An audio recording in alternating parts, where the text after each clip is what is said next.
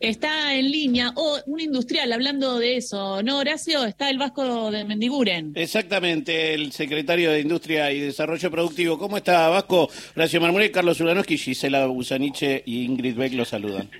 ¿Qué dice? ¿Cómo le va? Buenos días. Bien, bueno, acá con todas las discusiones post, eh, eh, digamos, post entrada a los BRICS. Sí, yo creo que por eso me sorprende algunas este, calificaciones terminantes ¿no? sobre una postura. Primero, hay un sector, como digo el caso de mi ley, que lo puedo escuchar porque nunca le tocó, digamos, gobernar y puede tener esas posiciones. Eh, pasa que habría que hacerle otras repreguntas, ¿no? Después de eso.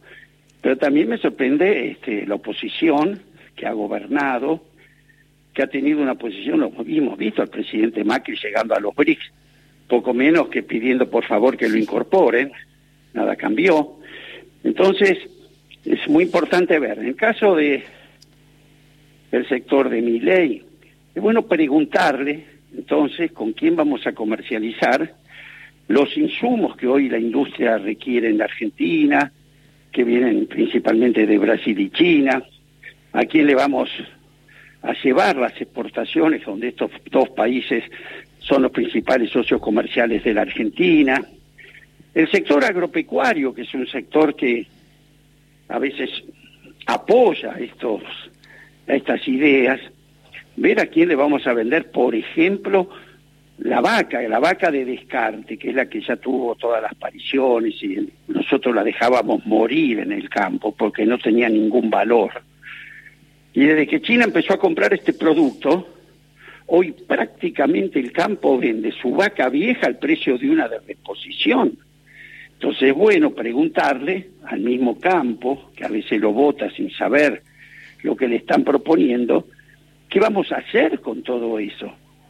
Y en un momento donde Argentina necesita exportar también valor agregado, los países que están en mejores condiciones para hacerlo como por ejemplo el caso de los bienes con tecnología, es el efecto sur-sur. Son nuestros socios del sur que tienen un proyecto de desarrollo igual o menor al nuestro.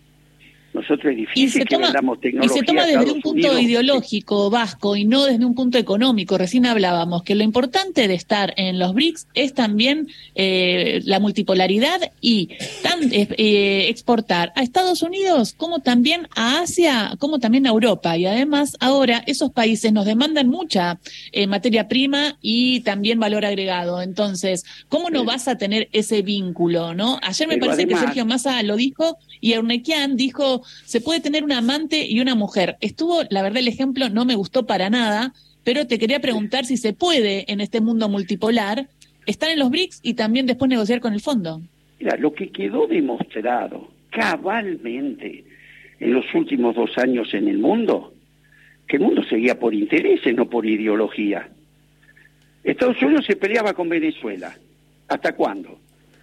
Hasta que necesitó petróleo y Venezuela se lo podía proveer y se acabaron todas las cosas que antes decían de Venezuela.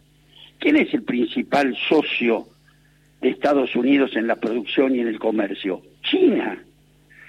Pero además, en este momento, ¿por qué no le preguntan a nuestros productores agropecuarios, sobre todo los que vendimos biodiesel, qué nos pasó con Estados Unidos?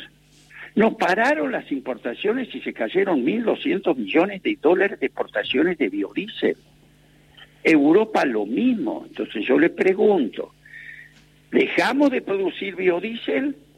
¿Nos comemos el biodiesel que producimos o buscamos otros mercados para el biodiesel que precisamente no está en los países desarrollados como Estados Unidos, Europa?